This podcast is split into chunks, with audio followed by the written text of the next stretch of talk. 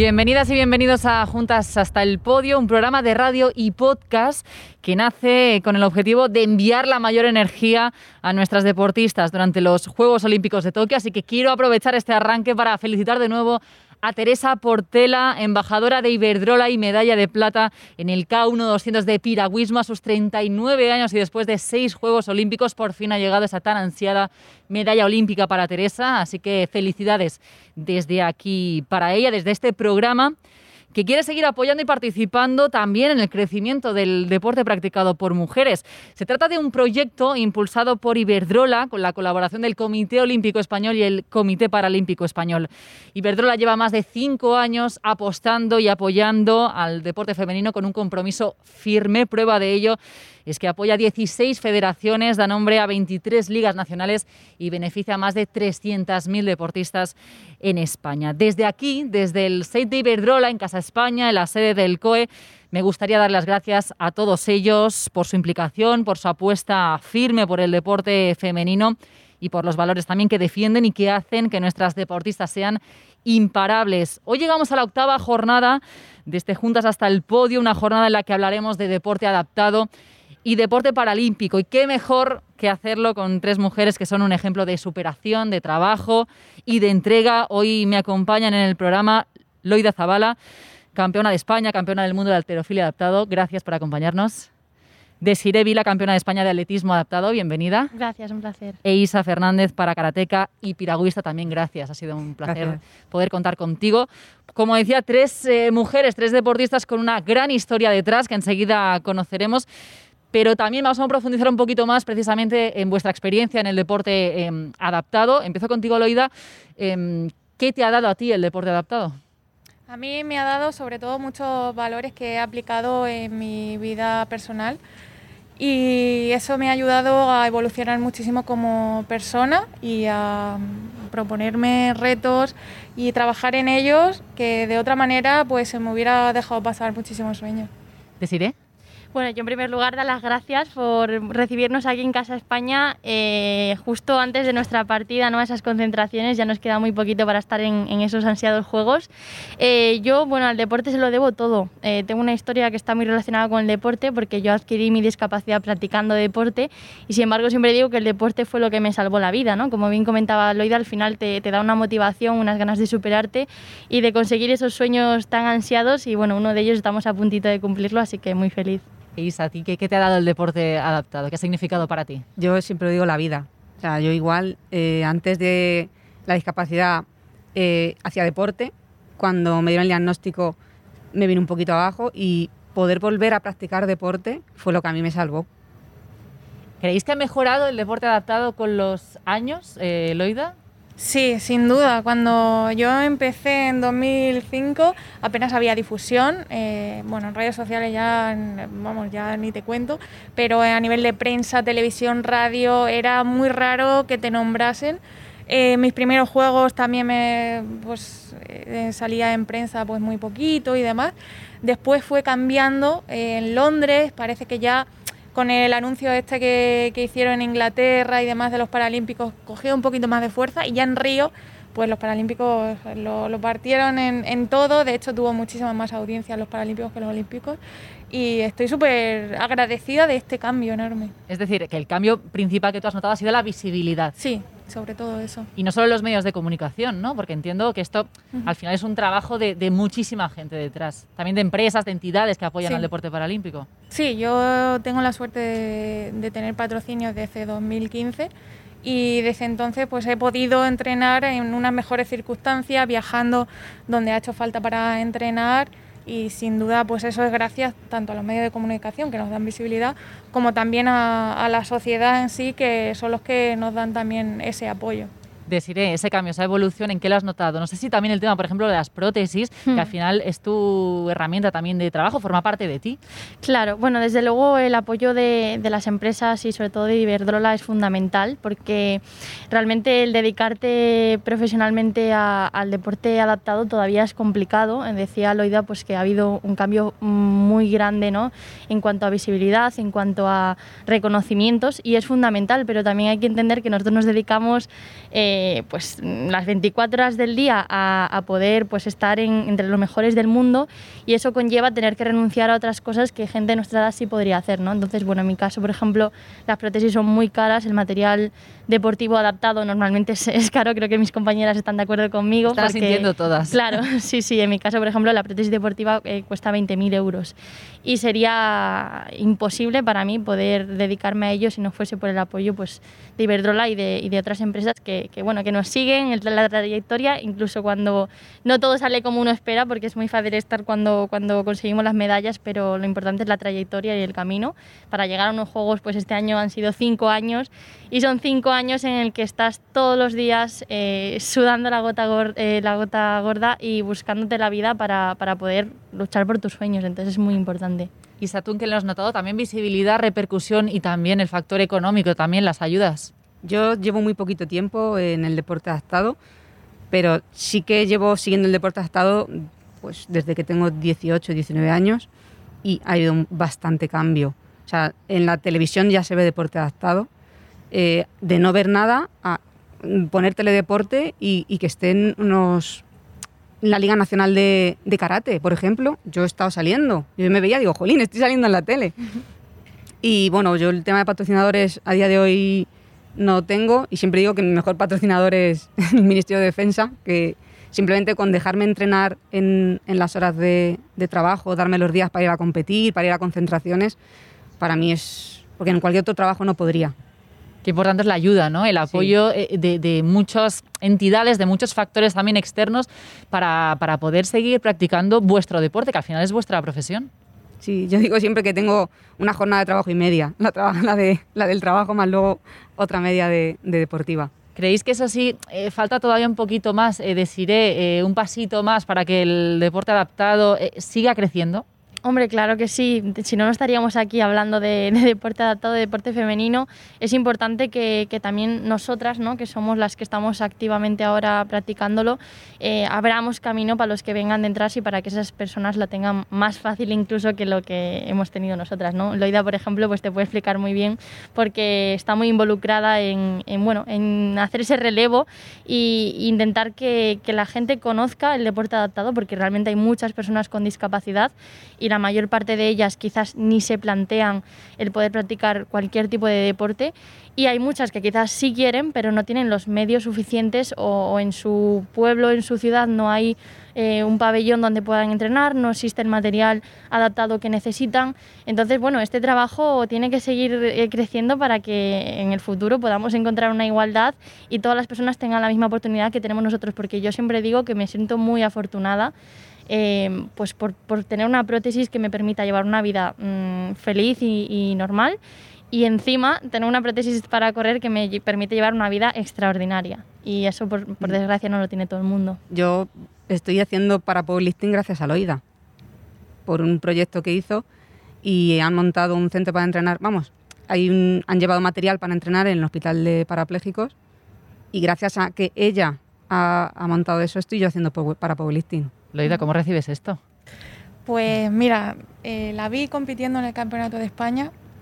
Isa es una crack en karate y en piragüismo, pero es que tiene un potencial para la alterofilia paralímpica que es que yo la veo en unos juegos. Y es más, yo la veo en un podio internacional. Y el día que eso pase, voy a llorar muchísimo. y, bueno, quería, quería recalcar que, que el proyecto este de la Fundación Loida Zabala, que hemos estado trabajando en ello desde la, desde la cuarentena, es gracias a Iberdrola también, porque conseguimos el premio Supera de, en noviembre y bueno, pues gracias a ello pues tenemos dos sedes para que la gente pueda entrenar. Supongo que también la cuarentena precisamente hace que te plantees muchas cosas, ¿no? Que se vea la vida de otra manera. Sí, sin duda. Y eso también te hizo a ti pues pensar ¿Qué puedo hacer yo para, para ayudar también a, a, los demás? Era un sueño que tenía hace ya muchísimo tiempo, el poder ayudar pues, a aquellas personas que no saben dónde entrenar, no saben cómo, pues a ponerlo en marcha. Entonces en la cuarentena para mí me digo, ¿tiempo libre qué? Voy a trabajar en ello. Y cuando conocí a Isa, la vi compitiendo en el Campeonato de España y todo, o sea, te lo juro que pienso que es una de las mejores cosas que, que he podido hacer en mi vida. ¿Creéis que también hay mucho desconocimiento, Isa, por ejemplo, de desinformación, de saber qué posibilidades tienes, qué puedo hacer? Sí, a mí me pasó. Yo cuando eh, me dijeron que ya no podía hacer deporte. Lo primero que hice fue llamar a un amigo en- que trabaja en el hospital y me dijo, ¿cómo que no puedes hacer deporte? O sea, los médicos te dan un diagnóstico y te dicen, ya no puedes hacer deporte. Claro, y no tú, te dan una opción. y tú ya te lo crees, ¿no? Claro, ¿qué vas a hacer? Si te dicen que no puedes hacer deporte, pues Realmente no puedes Claro. hacer deporte como venías haciéndolo antes. Pero- puedes hacer otro tipo de deporte o deporte de otra manera. Es que yo a día de hoy hago más deporte que el que hacía anteriormente y Mm. hacía mucho. O sea, es mucho, hay mucho desconocimiento, no se oferta. Eh, también en los colegios, en educación física se ve deporte, pero se ve poco mm, deporte adaptado. Yo creo que también podría meterse un poquito en educación y decir, vamos a hacer también, que yo no tiene material para hacerlo en el cole, pero sí verlos, ver vídeos o informar a los niños desde chiquititos. Enseguida profundizamos un poquito más eh, en vuestras carreras, en vuestras historias, porque yo sé que además eh, tenéis detrás también un largo camino de precisamente informar de, la situación, de las opciones y de que, de que esto sigue. Eh, pero quería saber, en vuestros inicios, cuando os iniciáis en el deporte adaptado, por ejemplo, Desiré, eh, ¿qué barreras, qué obstáculos tienes que, que superar para iniciarte en, este, en esta nueva etapa? Pues en mi caso el primer obstáculo fue más personal porque bueno, realmente yo me rompí la pierna haciendo una acrobacia, entonces mm, tenía todavía mucho miedo a volver al deporte por ese trauma que viví pues, eh, pues con 16 años. Entonces, lo primero fue eh, trabajar con un psicólogo, para mí fue fundamental, porque mis padres sabían que a mí el deporte me iba a devolver esa ilusión, esas ganas, esa energía que yo tenía antes de mi accidente. Lo que pasa es que no estaba preparada, ¿no? Entonces hubo ahí un proceso de adaptación eh, durante un año, un año y, y pico. Y luego pues lo que, lo que hicimos fue ver qué posibilidades había. En mi ciudad, en Vigo, eh, está Martín de la Puente, que es un grandísimo deportista que ahora estará pues también con nosotros en, en Tokio, eh, que practica tenis en silla. Entonces pues me, me dieron la posibilidad de, de practicar el tenis y bueno, pues se me dan fatal el tenis, casi todos los deportes de pelota se me dan muy mal, entonces pues no me motivaba demasiado, pero mira, por lo menos ya probé, ya probé el tenis. Luego pues me metí en natación, me gustaba, pero no como para competir, no me veía compitiendo en natación y la- ya luego fue el atletismo, empecé a correr con la ballesta que utilizamos los amputados para, para esta disciplina y me enamoré. Entonces ya ahí fue cuando, cuando empezó todo. Realmente fue como un camino, no fue levantarme un día por la mañana y decir, vale, yo quiero ir a los Juegos Olímpicos Paralímpicos de Tokio en salto longitud. No, o sea, proceso. primero pruebas, a ver qué es lo que te gusta, qué es lo que no te gusta, qué se te da bien, qué no se te da bien y hasta día de hoy. Has dicho una cosa muy interesante y es el factor psicológico. Eh, Loida, cuando te encuentras en esta situación que te cambia la vida, la cabeza, eh, trabajar también la actitud es muy importante, imagino. Pues yo cuando pasé por el hospital, por la inflamación medular, mm, no entendía por qué mi, mi madre lloraba tanto o no quería comer ni nada, no entendía. Yo, claro, como tenía 11 años, pues tampoco, no sé, no, no lo veía como algo grave, pero claro, podía haber muerto, ¿sabes? Podía haberme subido eh, en ese momento la, la inflamación. Pero después de salir eh, del hospital, de sentarme en mi primera silla de ruedas, salir, o sea, es como, como salir de una cuarentena, eres Hmm. libre de nuevo. Entonces me pareció algo tan increíble como que empecé a vivir mucho más de lo que vivía antes. Entonces, no sé. Fue un antes y un después, vamos. Sí, evolucioné muchísimo y no lo cambiaría por nada. O sea, digamos que ese eh, trabajo psicológico eh, de cabeza, en tu caso no fue tan duro. En mi caso no fue nada duro. Fue como una como si me quitaran la libertad, que sí fue duro el hecho de estar en una cama de hospital durante tantos meses sin poder comer ni nada. a de repente te regalan esa libertad que, que tenías antes. Entonces me pareció increíble. Y el volver a ser independiente y todo fue algo maravilloso. Y si no hubiera pasado eso, yo ahora mismo no estaría preparándome como Desi para ir a Tokio. Entonces eh, no lo cambiaría absolutamente por nada. Isa, ¿Qué? perdona, di- dime. Sí, quería añadir que si queréis ver a Desi practicando todos los deportes, tiene en su canal de YouTube una sección de probando lo, todos lo los vamos a deportes. añadir, lo vamos a añadir en el, en el podcast y también en, en el vídeo en internet, lo vamos a Sí. poner para que la gente te pueda ver. Bueno, Sí. fue la manera que tuve de, de- de conocer a, a Isa y me ha dado la oportunidad de conocer a grandísimos deportistas, que al final también es verdad que nosotros parece que solo vivimos nuestro deporte y solo nos fijamos en los deportistas de nuestra modalidad y a mí este año me apetecía ver qué posibilidades había, ¿no? porque el, el Comité Paralímpico Español pues está lleno de, de muchísimas disciplinas y grandísimos deportistas y digo, antes de ir a los Juegos quiero ver qué grandes deportistas tenemos en España y aprender de sus deportes. Y fue así como, como probé el karate, que me pareció, vamos, una pasada. Yo nunca lo había visto, eh, ni, ni, mm, eh, sin discapacidad ni con discapacidad. Y yo flipé, o sea, tenía los pelos de punta viendo a Isa haciendo, haciendo ahí todo su entrenamiento y la verdad es que fue una experiencia increíble. Me alegro que te guste. O sea, la verdad es que os podéis poner también en lugar de, de otras personas eh, viendo lo que, lo que tienen que, que hacer para practicar su deporte, ¿no? Sí, sí, sí, sin duda. Y aparte también es verdad que, que bueno, mmm, muchos de nosotros pues tenemos una historia detrás, tenemos pues nuestros nuestras propias eh, dificultades en nuestro día a día y de esa manera pues también como que dejas de quejarte tanto, no comparando, porque comparar no creo que sea positivo, simplemente pues entendiendo que cada uno tiene sus obstáculos, ¿no? que cada uno, independientemente de que tengamos o no discapacidad, eh, tenemos nuestras dificultades en nuestro día a día y tenemos nuestra forma de afrontarlas y de superarlas. ¿no? Entonces para mí eso fue muy especial, el poder conocer a cada uno de, de nuestras grandísimas deportistas y, y, bueno, y también establecer una, una amistad, ¿no? una, una relación, porque al final no vamos a ver las caras durante mucho tiempo seguro, así que fue muy, fue muy mágico, sí, sí. Isa, en tu caso, esas barreras, esas dificultades, has dicho que empezaste hace relativamente poco en este mundo del deporte adaptado. ¿Cómo fueron eh, esas barreras que te tocó superar? Eh, la primera fue poder conseguir una silla para hacer karate. O sea, fue lo más complicado porque lo que decíamos, el material es bastante caro. Y claro, simplemente diciendo, bueno, voy a probar si me gusta, pero es que para probar necesito la silla. Entonces no puedo hacer una inversión en algo que no sé si se me va a dar bien o me va a gustar. Con la piragua me pasa lo mismo. Mm, estoy usando la piragua que me deja el club. Yo no puedo invertir, ahora que sé que me gusta, que se me da bien, pues a lo mejor, pero eso fue la mayor dificultad. El resto, o sea, mi entrenador, mi familia, la gente de cerca, todo el mundo me apoyaba así, venga, deporte. Sea, lo único fue el, el tema de material. En tu caso, eh, el factor psicológico, ese trabajo que tú tuviste que hacer para adaptarte a una nueva situación, eh, ¿cómo lo viviste? el primer mes sí que es verdad que lo pasé mal. Yo llegaba al trabajo y me preguntaban qué tal y lloraba directamente. Y el deporte fue lo que, cuando volví a practicar deporte, fue cuando yo psicológicamente empecé a estar bien otra vez. Me imagino que, como nos comentaba Loida, en vuestro caso también es, así, que el deporte y, esta situación nos marca un antes y un después. Eh, en tu caso, Isa, eh, ¿cómo, ¿cómo, empiezas esa nueva vida? ¿Cómo, ¿Cómo te cambia tu visión de lo que conocías hasta el momento? Cambia mucho, era pues eso, tener que adaptarme a todo, porque mi trabajo, soy militar y mi trabajo era muy físico. Entonces me tuve que plantear qué iba a hacer con mi trabajo, formarme, porque ahora mi trabajo tenía que ser de oficina, no podía estar en el campo. Mm, no sé, o sea, me, me hizo pensar de otra forma y decir, tengo que aprovechar los días más. Eh, no, no estar pensando en, bueno, pues para el año que viene o no. No. El presente. Hay que hacer las cosas ya. No hay que dejarlo pasar.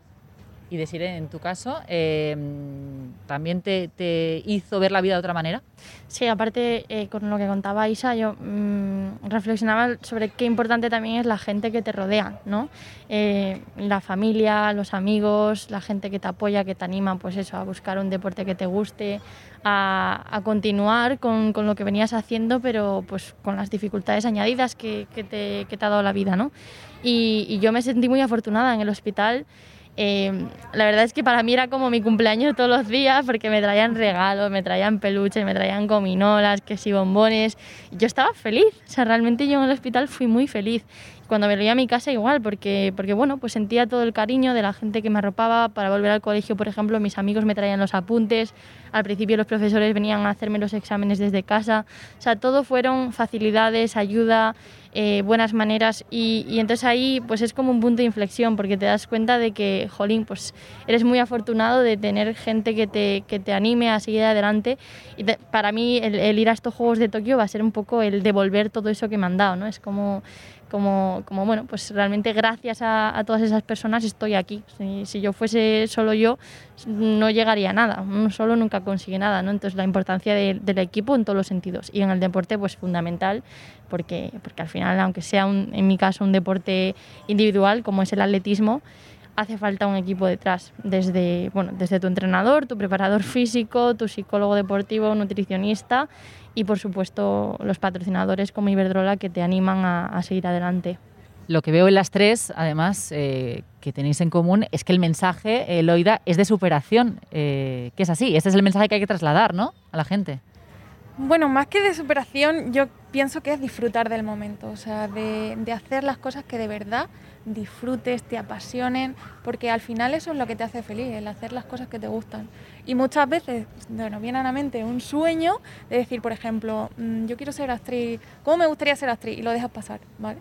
Pues es al contrario, hay que empezar a formarse en eso. Yo, de hecho, ya tengo hasta primero de diplomatura, ¿y por qué no? ¿Por qué no plantearte en trabajar en ello si tú disfrutas haciéndolo?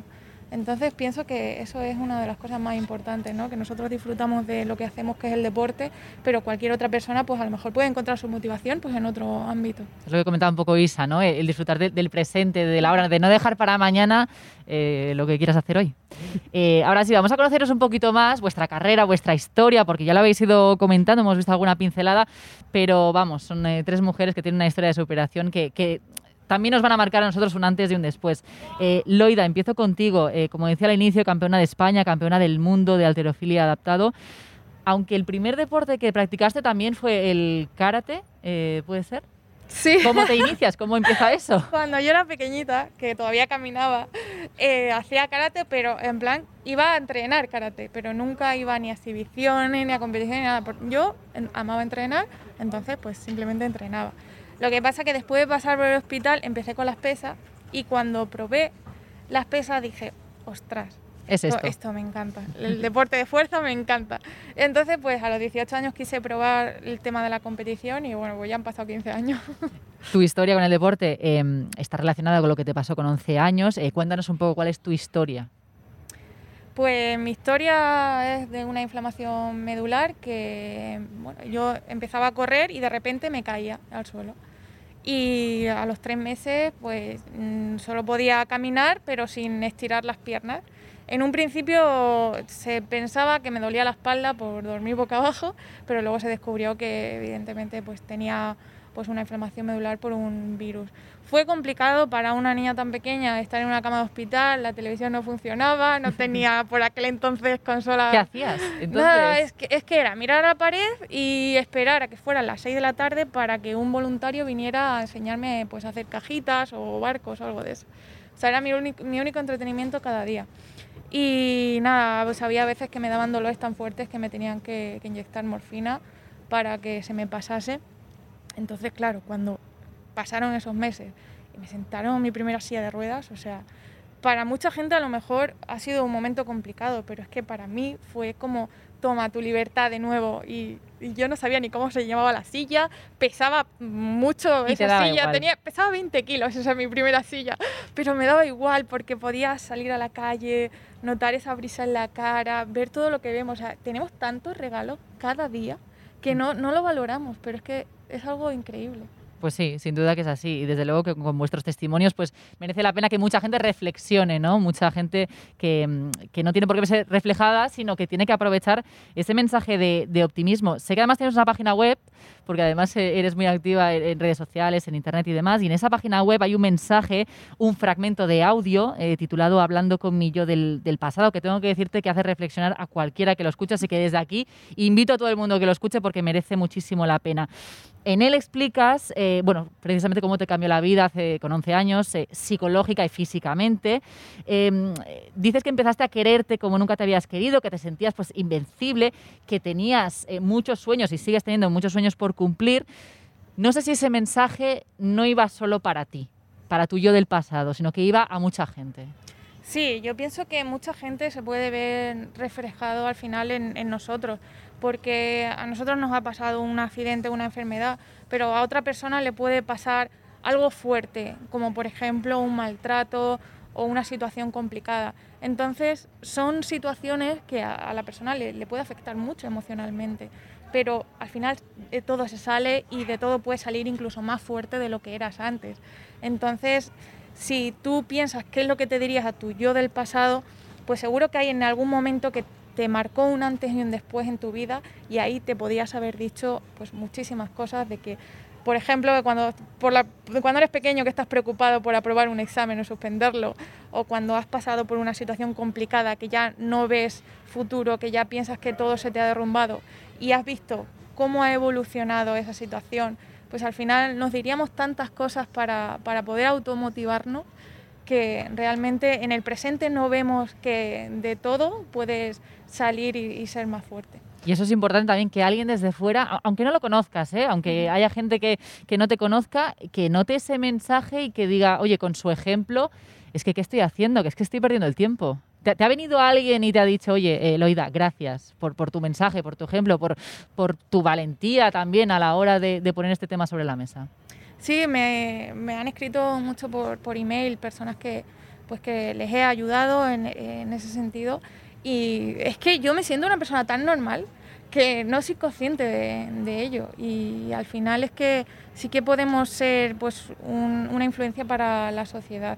Entonces, supongo que por eso es el cambio, ¿no? El, el que ahora los paralímpicos pues, tengan más visibilidad, porque al final somos un, un ejemplo. Sin duda, y un gran ejemplo. Además, volviendo a tu historia, a tu carrera, en 2007 te mudas a Oviedo para mejorar. ¿Qué es lo que te encontraste allí? Pues allí era el, el- el coordinador de ese momento de, de mi deporte que me dijo, oye, mira, tienes mucho potencial, como el que yo veo a día de hoy con Isa. vente, vente a Oviedo a, a entrenar conmigo y tal. Y claro, yo en la cocina era malísima. O sea, yo digo, madre mía, no sabía ni que al huevo frito no había que darle la vuelta. O sea, con eso te digo Cosas todo. que se aprenden en la vida.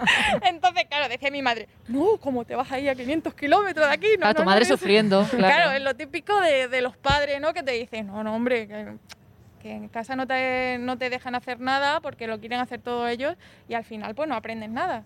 Pero digo, no te preocupes, que yo aprendo y tal. Yo con YouTube y con... Aprendiste. yo aprendí, no quemé la cocina en ningún momento. Eso está muy bien. Y, y nada, pues ahí empecé mi, mi vida como independiente y fue una experiencia maravillosa. ¿Por cuánto tiempo te tenemos por aquí? Porque como comentabais, a final de mes eh, te marchas para los Juegos eh, Paralímpicos. ¿Cuánto tiempo te queda de estar todavía por casa? Pues eh, tenemos que estar de sillón cuarentena 14 días y ya el 19 partiríamos para Tokio. O sea, la maleta ya empieza hecha, o, sea, o- tienes una idea. hecha, ya la tengo ya hecha, está. sí, porque Tú mañana, estás para salir ya. mañana empieza la cuarentena, así que nada. ¿Y cómo lo afrontas? ¿Con qué objetivo estos Juegos? Pues eh, sí que es cierto que hay mucha incertidumbre, porque claro, en otros juegos pues dices, mira, voy en tal posición, pero claro, en esta ocasión, como hay deportistas que no has visto competir, no sabes en qué marcas están, sí que has visto que han tenido unas, marcas más bajas y demás, entre eso y que pueden dar positivo en COVID, no, sabes lo que puede pasar. Entonces yo voy con la ilusión de, ir a mis cuartos juegos y no solo eso, sino pues, a intentar hacer mi mejor competición.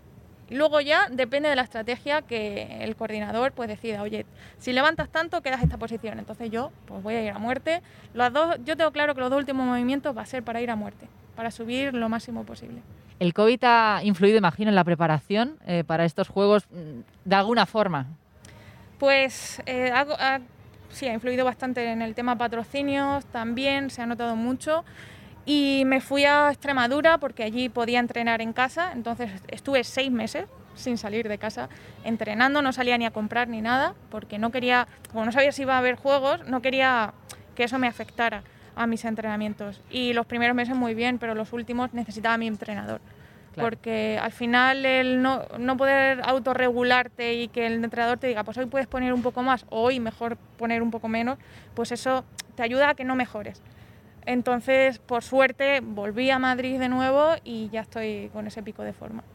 ¿Y estás pensando en los siguientes juegos? O sea, eh, es una pregunta un poco extraña porque te estoy hablando eh, de, lo que vas a hacer eh, este próximo mes y ya te pregunto por los siguientes juegos, pero ¿es algo que te planteas hasta dónde puedes llegar? Yo es que yo pienso que hasta dentro de 10, 15 años no pienso retirarme, entonces Muy bien. yo, yo voy a seguir luchando ahí a tope. Ah, Claro que sí, es que al final cuando em, te vas poniendo tantos objetivos eh, en el presente y ve- ves que los cumples y que sigues adelante y que, y que tienes la ilusión, sobre todo, imagino, de, de- de seguir, que al final eso es lo que, más que el físico, la cabeza, es la ilusión por, por seguir compitiendo, ¿no? Mi gran ídolo, que es Amalia Pérez, mexicana, tiene más de 40 años y es medallista en varios Juegos Paralímpicos. Y vamos, para mí es el típico ejemplo a, a seguir y que yo quiero verme reflejada en un futuro. Vamos, que no te voy a preguntar ni por la edad, ni por el DNI, ni por nada, porque esto no, no es cuestión de, de edad. Gracias, Loida, por tu ejemplo, por tu mensaje también. Eh, insisto, eh, en su página web tiene un, un mensaje, un audio eh, maravilloso que merece la pena escuchar y que seguro va a cambiar la vida a mucha gente. Gracias. También, como decía al inicio, nos acompaña Desire Vila, eh, campeona de España de atletismo adaptado. Eh, bueno, también los inicios no fueron en atletismo, ¿no? Eh, sé que comenzaste ligada a la gimnasia acrobática. ¿Cómo es eso?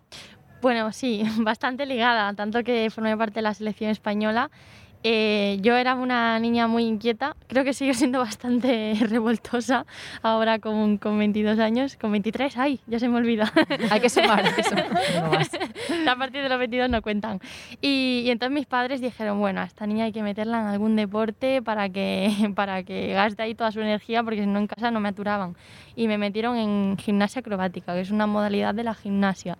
Empecé pues como cualquier niño, con, como si fuese una actividad extraescolar más, pero empecé a ver que me encantaba, que, me, que se me daba bien aparte y empecé a competir. Y bueno, pues fui campeona de España, bueno, campeona gallega, fui a varios internacionales, al Mundial en 2014 y, y después de mi, de mi lesión deportiva eh, no quería volver a la gimnasia. Primero, no es deporte paralímpico, no existe la modalidad adaptada y segundo, necesitaba un cambio muy grande en mi vida. Entonces, como comenté antes, pues primero tuve que, encontrarme a mí misma, ¿no? que aceptarme, que quererme, que creo que eso es algo muy importante. Y, y ya cuando estuve preparada, pues empecé, empecé a competir en atletismo. En 2015 es cuando te lesionas. Eh, ¿Cómo fue esa lesión? Cuéntanos. Pues bueno, fue un entrenamiento eh, al final, nosotros que somos deportistas sabemos que, que, las lesiones pueden llegar en cualquier momento. Yo creo que es uno de los mayores miedos que tenemos los deportistas de alto rendimiento, porque igual cuando estás en tu pico de forma y, y con muy buenas sensaciones, de repente viene una, una, bueno, una lesión y, y, te lo fastidia todo, pero también tenemos que afrontar la, la frustración y, y, afrontar pues que igual que en cualquier cosa de la vida eh, hay mucha incertidumbre y pueden pasar muchas cosas que no están en tu mano y que no puedes controlar. Y en mi caso, pues esa lesión era algo que no pude controlar en ese momento. Me caí haciendo una acrobacia, me rompí la tibia y el peroné.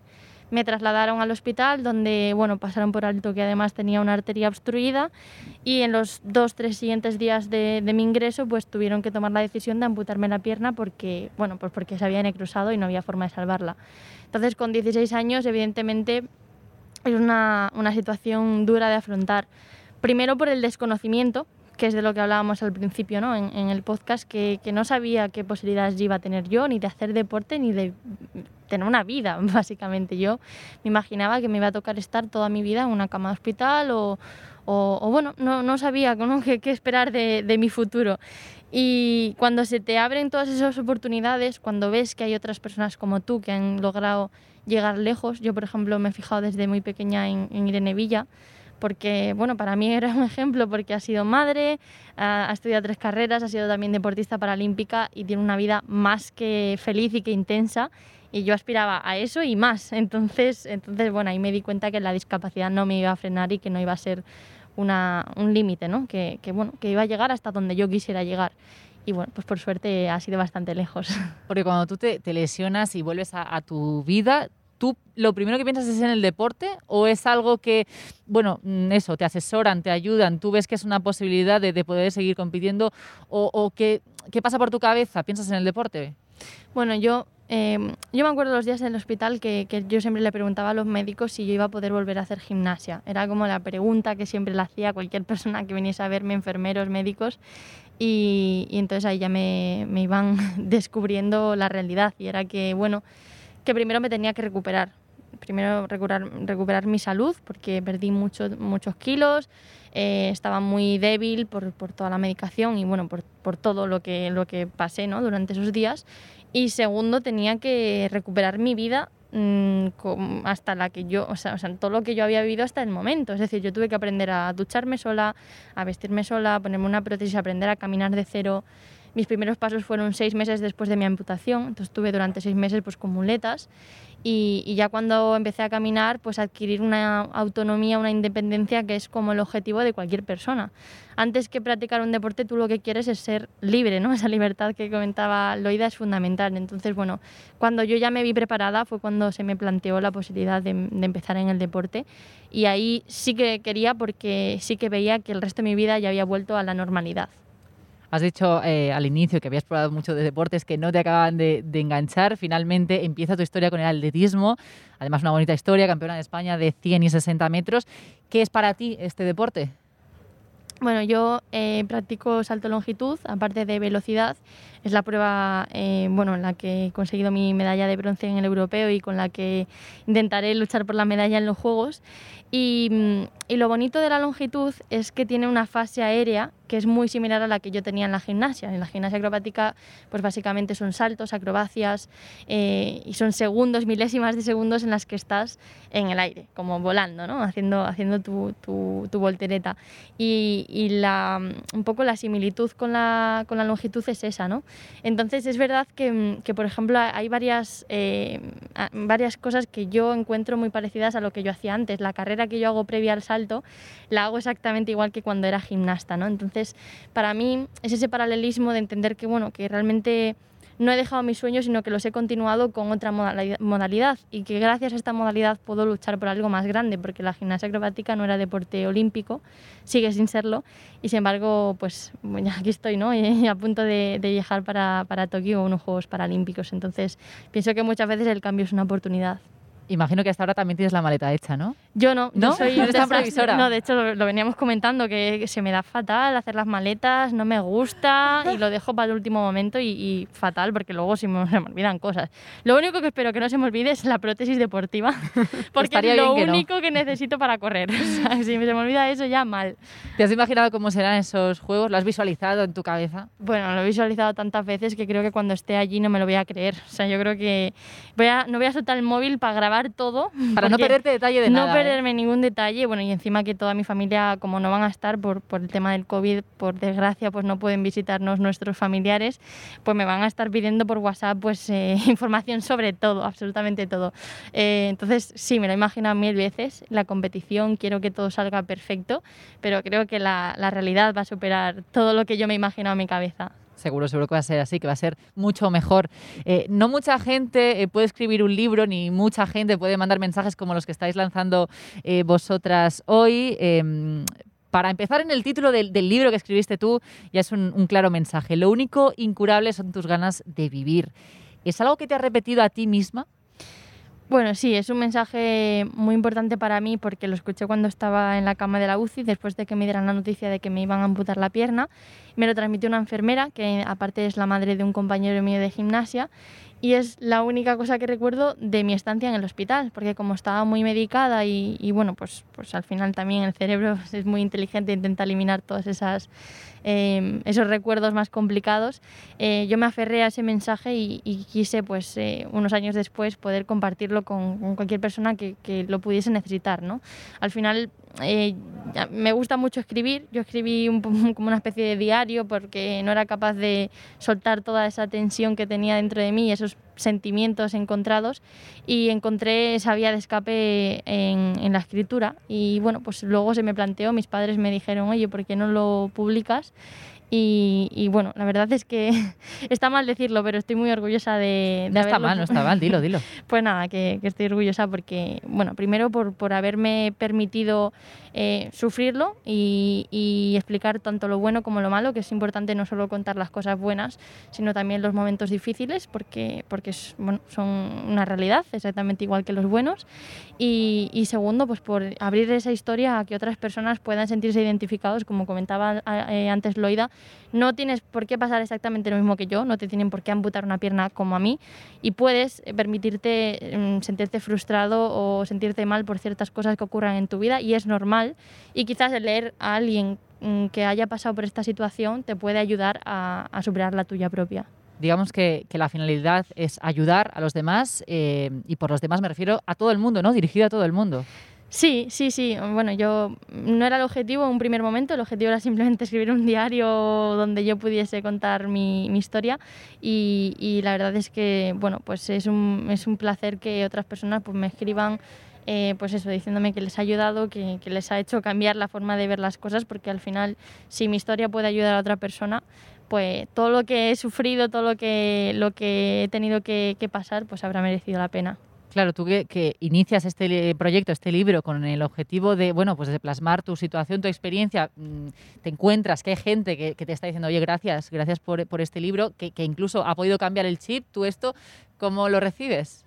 Pues mira, exactamente igual que, la, decisión de abrir un canal de YouTube o de ser un poquito más activa en las redes, creo que al final el, compartir nuestro día a día eh, puede fomentar a que se cambie también un poco la idea que tenemos de la discapacidad, que yo misma tenía, porque yo cuando adquirí mi discapacidad pensé, pues se me acaba la, la vida, es decir, mm, a partir de ahora todo lo que venga es malo y, todo lo contrario. ¿no? Entonces creo que, hay mucha gente que todavía piensa así por desconocimiento o, por cualquier motivo y, quizás el compartir nuestro día a día eh, les puede motivar y hacer entender que no somos menos que los demás por ir en una silla de ruedas o por llevar una prótesis en la pierna. En tu canal de YouTube eh, te presentas diciendo hola a todos, soy Desiree y me falta un pie, así directamente.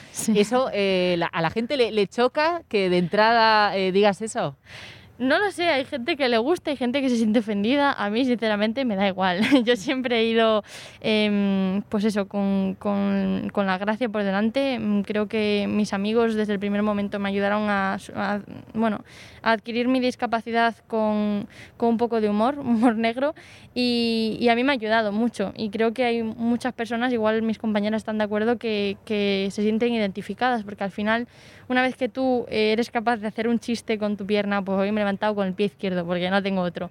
O, o, yo qué sé, pues cualquier cosa de ese estilo, pues es porque lo tienes más que superado, más que aceptado y que, y que bueno, pues estás orgulloso de tu cuerpo y de cómo eres. Y creo que es importante que lo estemos, porque el hecho de llevar una prótesis no, no es algo malo, no es algo negativo, incluso para mí es algo guay porque la llevo tuneada, de florecillas, de brilli brilli. Muy bonita, la verdad. Eh, la combino con la ropa porque soy muy presumida.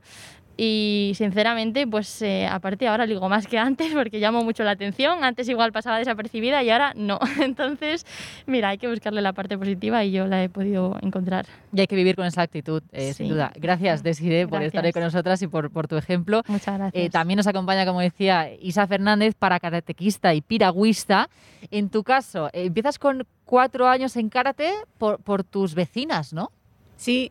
¿Cómo, eh, es esto? Yo vivía en Medina del Campo y, bueno, vivíamos en la casa cuartel y mis vecinas hacían karate. Y yo le dije a mi madre, pues yo quiero hacer como las vecinas. Y, ¿Y tu madre qué dice? No se me olvidará en la vida porque hubo una época con 15 años, pues lo típico, que quiere salir con los amigos y que, que prefiero salir antes que ir a entrenar.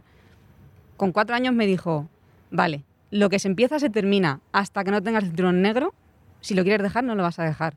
Y le dije, vale, vale, vale. Y con 15 años me lo repitió. Y le dije, es verdad. Y no lo dejé. Menos mal.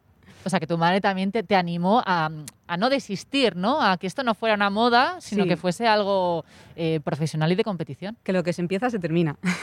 Em, sufres una lesión que te cambia la vida. Em, cuéntanos cómo, cómo, fue este momento, qué, qué es lo que te pasa en esa situación. A ver, antes de... O sea, yo el karate, me desvinculé un poquito del karate con 18 años por una lesión previa, que tuve una lesión de rodilla eh, grave y los médicos me dijeron que no podía seguir compitiendo a nivel que estaba compitiendo. Entonces, a mí me costaba mucho ir a entrenar y no poder competir. O ir a ver una competición, no poder estar abajo en el tatami, estar en las gradas, yo me iba llorando. Entonces, como me dolía, me desvinculé del, karate y empecé a hacer otros deportes. A hacer motocross, natación, escalada. Deportes en los que bueno, la articulación no tenía giros y no sufría porque se me luxaba, en cualquier momento se me luxaba la rótula. Y al final empecé en el ejército y en el trabajo. Un día salimos a correr todas las mañanas y empecé con dolor. O me duele, me duele, me duele. Yo nunca me había parado corriendo. De hecho, mi compañero, mi binomio, se acercó al sargento primero y le dijo a mi sargento primero que Fernández, que no puede correr. Y el sargento primero se quedó extrañado porque diciendo, nunca se ha quejado, nunca se ha parado. Dijo, vale, quédate con ella y volvéis al cuartel. Volvimos andando con mucho dolor y lo paramos el bocadillo y cuando voy a seguir, no, no ni se estiraba ni se doblaba la pierna, y imposible, me dolía muchísimo, no podía apoyar. Entonces me dijeron que, que iba a ir, me llevaron al hospital, me dijeron que me tenían que operar. Y al operar fue cuando ya vieron cómo estaba la articulación y me dijeron el, lo típico de ya no puedes hacer deporte. Y fue de, pues cuando empecé a buscar el deporte adaptado. Empecé en baloncesto, que fue lo primero que me ofertaron cuando, cuando empecé a probarlo. Estuve jugando en segunda división nacional en, en Leganés. Eh, mientras jugaba al baloncesto empecé a hacer ciclismo adaptado en handbike y también estuve compitiendo, quedé cuarta de España en el 2018 Y en ese verano de 2018 fue cuando me crucé con, con Álvaro, con mi entrenador de karate, que era compañero mío cuando, cuando yo hacía karate de pequeña. Y me dijo, Jolín, te veo en las redes sociales haciendo un montón de deporte. Dice, estás haciendo baloncesto, ciclismo, estás nadando. ¿Por qué no haces karate? Y mi pregunta fue por desconocimiento, pero se puede. Y me dijo, no lo sé, pero lo vamos a hacer. Entonces nos pusimos a, buscar y vimos que sí, que efectivamente había eh, karate en silla de ruedas. Eh, a nivel nacional, en mi categoría no había nadie. De hecho, en la primera competición que participé a nivel nacional, tuvieron que cambiar en el último momento para meter mi categoría. Esto fue en julio de 2018 y nos planteamos eh, llegar al Mundial, que era en noviembre. O sea, teníamos cinco meses más o menos para preparar un Mundial. Que es poquísimo. Muy poco, muy poco. Además, yo me tenía que hacer al manejo de silla. O sea, el karate de pie, el trabajo de cadera de, que hacemos en karate de pie, es completamente al contrario que el trabajo de cadera que hago con la silla. Entonces tuve que aprender. Me acuerdo que las primeras sesiones de entrenamiento eh, le decía a mi entrenador, no se puede. Y él me decía, otra vez, otra vez. Su frase, o sea, la que siempre me dice es otra vez. Repetir, repetir, repetir, y al final sí. O sea, se puede. Llegamos al mundial eh, y llegamos con, ¿qué color saqué? Dos puntos de diferencia a la, a la, segunda, una cosa así. Y bueno, pues he seguido con el, con el paracarate y la noticia de que no es paralímpico, pues a mí pues fue un mazazo, en plan de mi sueño como deportista es poder ir a unas Paralimpiadas. Eh, que siempre lo he dicho, que a mí la lesión me ha abierto más puertas de las que me ha cerrado, porque sin mi lesión yo no me hubiese planteado estar a este nivel deportivo. Hacía deporte, pero no me hubiese planteado esto. Y fue cuando empecé a buscar deportes eh, que sí que son paralímpicos. Se pusieron en contacto conmigo del Comité Paralímpico a través del Ministerio de Defensa, que tienen un convenio, y me ofertaron una lista de deportes que son paralímpicos. Y, y elegí tres, cuatro, les dije, ah, pues estos me llaman la atención, que fueron piragüismo, remo, eh, esgrima y tiro olímpico. Y bueno, quedé con Pedro y me dijo, ah, pues por, por tus características vamos a probar con el piragüismo empecé y ah, me lo pasé en grande, un deporte al aire libre, en el agua. O sea, claro, el karate es en el polideportivo. Muy diferente, claro. Es muy diferente. Y me encantó, me encantó, empecé a competir y bueno, este año es mi primer año compitiendo. He conseguido tres medallas, eh, cinco medallas nacionales, cuatro bronces y una plata. Y bueno, luego Oscar eh, con Loida se pusieron en contacto conmigo y me dijeron que si quería probar el parapowerlifting y como el deporte es mi pasión, y no Dijiste que, que, sí, claro que sí. Es que no para esta chica, ¿eh? Hay que decir que sí, siempre. Nunca se sabe lo, lo que te puede dar, ¿no? Esas nuevas experiencias. Y lo probé y, bueno, eh, estuve entrando dos meses antes del Campeonato de España, en el cual conseguí oro y con mucha ilusión, con muchas ganas, a ver si en estas dos modalidades, en piragüismo o en parapowerlifting, puedo llegar a París 2024. Que había pensado, si no llegaba, pues retirarme, pero he visto a Teresa Portela y he dicho, pero ¿cómo me voy a retirar? ¿Cómo me voy a retirar si ella con 39 años ha ganado una plata? Y no descarta París, además, Teresa, o sea que tiene cuerda Pues, para rato. Yo no te dejo, ¿eh? Que te retires. O sea, No, ya, no, ya no. te he enganchado. Ya, Ya no lo te tengo dejo. claro, no me retiro, no, no. Entonces, digamos que eh, entre el piragüismo y todos estos deportes que practicas, tienes un poco de todo, ¿no? Lo, lo que le falta a uno, pues lo tiene el otro, y tú tienes el, el combo, ¿no? Para poder disfrutar plenamente del deporte. No sé si haces alguno más, si tienes tiempo de practicar algún deporte más. Cuando tengo un ratito bajo a nadar.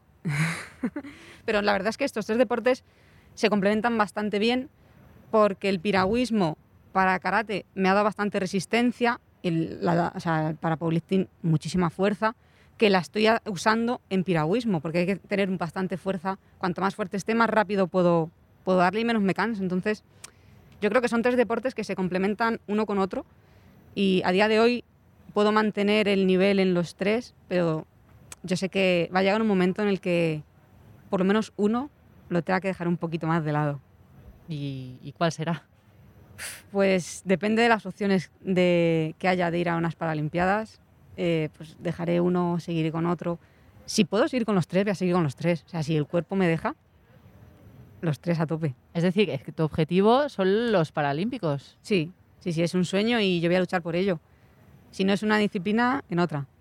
Además, un sueño real. Es decir, no, no es un sueño que, que a veces tenemos y que parece inalcanzable, sino que, que puede ser muy, muy real. Tú, ah, como pasaba con Desir, ¿tú te has visualizado en unos Juegos Paralímpicos? ¿Lo has pensado alguna vez? Sí, sí, sí, sí, vamos, pero es que desde pequeña no pensaba en, paralí- en paralímpicos, pero sí en olímpicos. Mi sueño era estar en la selección española de karate. Cuando yo hacía karate, mi sueño era estar en la selección y, y competir internacionalmente. Ya tiene la posibilidad, o sea, he podido ir al mundial, a los europeos, y mi sueño es las Paralimpiadas. Y sí me visualizo a veces como que fantaseas un poco con, jolín, qué pena que el para karate no lo sea, pero en este deporte a lo mejor, y sí, sí, ahora que están en la tele todo el día los juegos, es como más, se repite más ese sueño. Yo quiero estar ahí, ¿no? Imagino. Sí. Eh, ¿Y tu familia en tu entorno a, a todo esto, cómo, cómo reaccionaron cuando les dijiste, oye, pues voy a empezar con el para karate, voy a seguir con el piragüismo y hasta donde me lleve la vida, esto va a seguir para adelante? de primeras eh, me decían que parase un poco, que como que estás haciendo mucho deporte, tienes que descansar, pero luego han visto lo que me aporta el deporte y me animan. ¿Y qué te aporta? Es que es mi vida, o sea, me, me lo da todo. Para mí, eh, una vida sin deporte, no, no concibo una vida sin deporte. Como decías tú, eh, eres militar y esa labor Mm. pues tampoco la podías eh, realizar eh, del todo como lo hacías antes. ¿Eso cómo lo afrontaste? Esa parte de tu vida, cuando ves que tienes que también Mm. adaptarla de otra manera, ¿cómo reaccionas? Fue, fue una de las partes más duras, porque yo pedí como destino Córdoba, eh, La Reina, una unidad muy operativa, con el sueño de poder ir de misión. O sea, mi sueño como militar era ir a una misión. Y claro, vi que eso iba a ser imposible. No podía, a mí me encantaba ir de maniobras, o sea, cogerme la mochila, estar en el campo, mi tienda de campaña. Yo siempre lo digo que cuando yo empecé en la instrucción militar, era como, yo decía, qué locura, no puede ser, esto no es real. Yo antes pagaba por ir a correr, pagaba por ir a nadar, pagaba por ir al campo con hacer camping, por ir a tiro. Y me están pagando a mí por ir a correr, por ir a tiro, por ir de maniobras. Era, era un sueño. O sea, yo se lo decía a mis jefes, yo no me levanto a trabajar, yo me levanto a pasar el día con los compañeros. Yo creo que es una maravilla poder pensar eso de, o sea, disfrutar de- del trabajo. Me imagino Pues- la cara de tu jefe cuando le dijiste esto, diciendo, pues qué, qué Pues no te alegría. pagamos. Pues ahora lo va a hacer gratis. Y entonces fue un poco, me costó, me costó el decir, la incertidumbre de no saber si yo iba a poder seguir trabajando o no. Eh, había entrado hacía muy poquito en el ejército, yo quería ascender, quería pasar a la escala de suboficiales como mi padre. Y claro, todo eso se, se truncó, no podía. Y bueno, por suerte, jolín, menos mal estoy, sigo en activo. Creo que soy la primera persona con movilidad reducida en activo en el ejército, abriendo camino para los que vengan detrás, luchando, exigiendo, quejándome de, de las cosas que se pueden cambiar. Tengo mucha suerte porque se ha creado hace poco, hace unos pocos años, la Oficina de Atención al, Discapacitado de las Fuerzas Armadas, eh, lo que es una guía y tengo psicólogo, que hay un psicólogo deportivo que está, a, o sea, cualquier hora, yo le escribo un domingo y me contesta. Y bueno, pues estoy ahora mismo en la Escuela Central de Educación Física, igual un sueño para cualquier deportista con unas instalaciones increíbles. Eh, estoy haciendo labor de oficina en Secretaría de Dirección y Protocolo, pero estoy trabajando en el ejército. Eh, estoy representando a mi país tanto deportivamente como en, mi trabajo, o sea que bastante feliz por haber podido seguir eh, como militar. Digamos que el deporte y el poder ver que, que puedes seguir practicándolo ha hecho también que te, te ha ayudado a, a ver que tu carrera militar también eh, puede seguir de otra forma. Sí, sí, sí, sí. O sea, totalmente. O sea, de hecho, eh, yo creo que eh, mi trayectoria deportiva ha ayudado a que en el trabajo esté donde estoy. O sea, poder estar en la Escuela Central de Educación Física, yo creo que es como un regalo eh, a mi trayectoria deportiva, a mis resultados. Sí. El mensaje que, que trasladas tú eh, es de optimismo, eh, como todas, ¿eh? de, superación, de, seguir, de, no rendirse nunca. Eh, eso también tú eh, a la gente notas que, que le llega, es decir, personas que estén o no en tu misma situación o parecida. también tienes que les das ese ejemplo y ellos notas que lo reciben y que, y que también les haces un poco cambiar el chip. Sí, sí, sí. O sea, pues gente que no conozco de nada me escribe por Instagram, gente sin discapacidad, que me dicen, eh, he visto tu charla TEDx y, jolín, y y me ha hecho ver como que no es para tanto, que de todo se sale, que hay que ver la parte buena de, de todo. Eh, la gente del gimnasio, sobre todo los niños pequeños, eh, cuando te dicen, jolín, si tú puedes, yo puedo. sí, yo creo que eh, somos un, referente para, la sociedad y, que animamos al resto de personas que cuando tienen un problemilla, pues a lo mejor dicen, jolín, pues yo también voy a seguir luchando. Claro que sí, ese es el, mensaje eh, que lanzáis las tres y que le está llegando, como veis, a muchísima gente, eh, tengan o no una discapacidad. Em, antes de marcharnos y cerrar esta, esta charla que ha sido maravillosa, me gustaría hacer un último apunte en cuanto a la jornada de los Juegos Olímpicos para repasar qué tal han ido esos resultados. El apunte sobre Julia Benedetti, que ha debutado en unos Juegos Olímpicos en la modalidad de skate, que también ha debutado en unas Olimpiadas, así que es una gran noticia también para el deporte femenino. Gracias a las tres. Ha sido un auténtico placer teneros aquí, eh, ver eh, cómo es eh, vuestro mensaje, vuestro ejemplo para muchísima gente. Un ejemplo que puede cambiar vidas, seguro que ya lo está haciendo. Así que de verdad, ha sido un auténtico placer. Suerte en Tokio. y suerte también, Isa, en el futuro, porque ya sabes que te vamos a estar viendo allí. Loida va a estar muy pendiente, no va a dejar que, no, que no llegue ese sueño, así que gracias a las tres y mucha suerte. Muchas gracias.